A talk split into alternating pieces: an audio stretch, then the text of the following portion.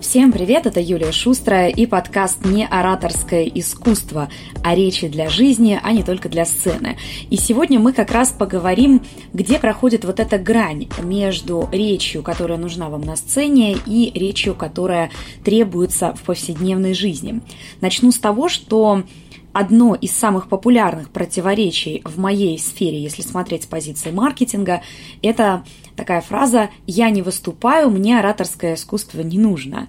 Но чем дальше мы сейчас смотрим в сторону экспертности, тем больше мы видим, что, ну, во-первых, продвигаются практически все, если ты не продвигаешься, то и количество клиентов будет снижаться.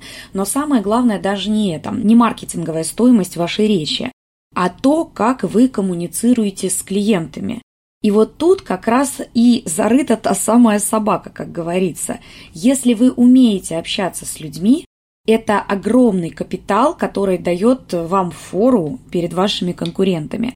Потому что именно таких экспертов потом и рекомендуют, и советуют, да и вообще впечатление, вы даже если, допустим, не продвигаетесь сами, а работаете в найме, вы производите наиболее благоприятное. Итак, как же тогда разграничить вот ораторское искусство и искусство коммуникации? Если вам кажется, что это очень разные вещи, то не очень на самом деле, но существенные отличия все-таки есть. Давайте для понятности, так скажем, для более легкого понимания разграничим ораторское искусство, то, которое вот прям для сцены, а то, как э, работаю я, это моя система, я ее люблю, проповедую и так далее. Будем называть дизайном речи. Собственно, так у меня называются мои учебники, так называется мой курс, поэтому мне комфортно называть это так.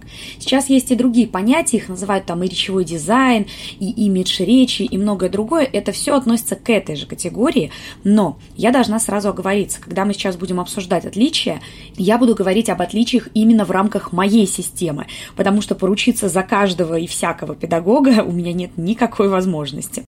Итак, первое, чем дизайн речи принципиально отличается от классического ораторского искусства по всем вот этим театральным канонам, это правила и стандарты. Потому что в ораторском искусстве, особенно в театральной школе, всегда были, есть и, я думаю, будут определенные стандарты, что красиво, что некрасиво, что правильно, что неправильно. Начнем с того, что актеры учатся говорить не только своим голосом, но и голосом различных своих персонажей. Нам же в жизни это не очень нужно, нам нужно быть собой. Поэтому мы сразу отметаем довольно значительную часть работы, то, что называется игрой. Тем более, что сейчас идет э, тренд на натуральность, естественность, себяшность, назовите как хотите. Но к правилам и стандартам относятся еще и различные нюансы вроде идеальной дикции. Например, есть там стандарты гостелерадио были раньше, да, они до сих пор все живы. Если вы к педагогу по речи, который работает по театральной методике, придете и скажете, я хочу поработать с дикцией, но при этом оставить картавость, там будет такой шок в глазах, даже не представляете. О том, почему картавость можно не убирать, и она может быть элементом вашей харизмы, мы с вами поговорим в другом подкасте. Так вот, правила и стандарты в дизайне речи более мягкие. Задача дизайна речи – проявить вас как личность, а не научить вас играть других людей, не научить вас там в совершенстве владеть какими-то дикционными навыками.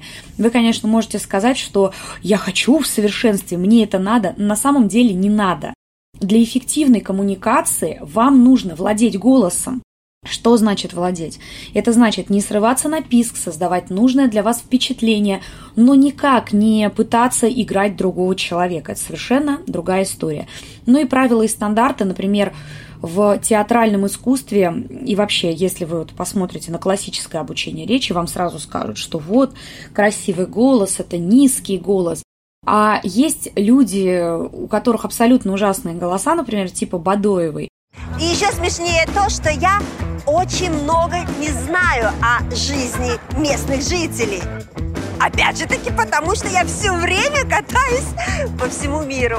В общем, сегодня о том месте, где я живу, я буду узнавать вместе с вами.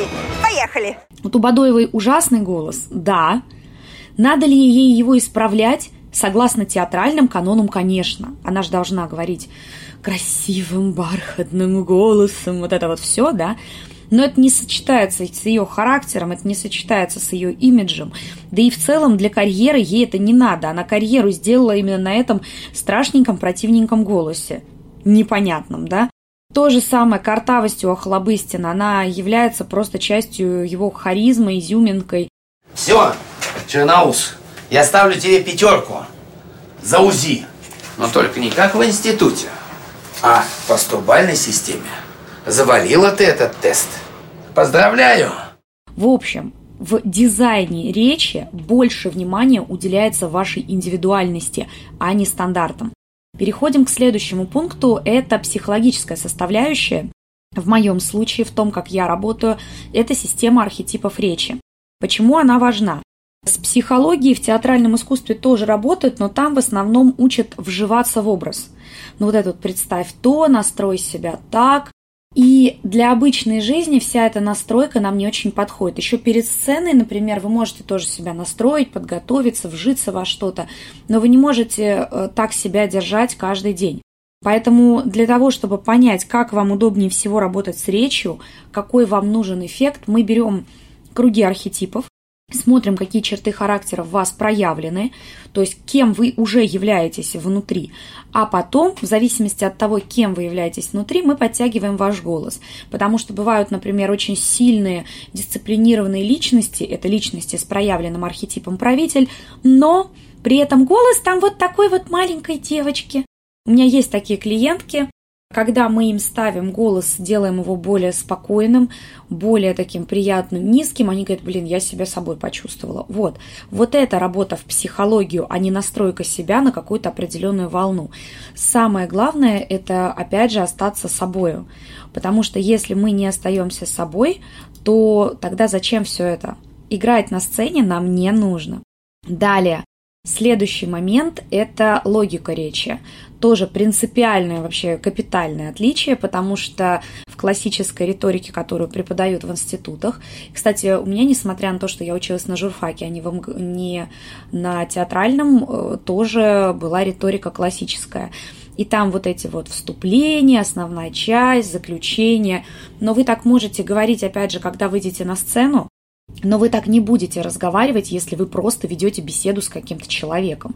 Поэтому для того, чтобы логика речи была ближе к жизни, я разработала тоже свою систему, репортерская логика речи, я ее называю.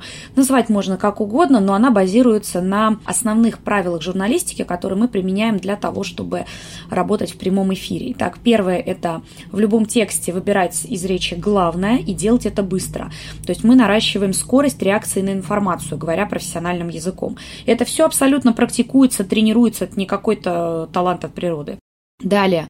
Мы убираем лишние термины, даты и слишком большие сложности для того, чтобы человек не плавал во время говорения, потому что именно на каких-то сложных вещах мы спотыкаемся чаще всего.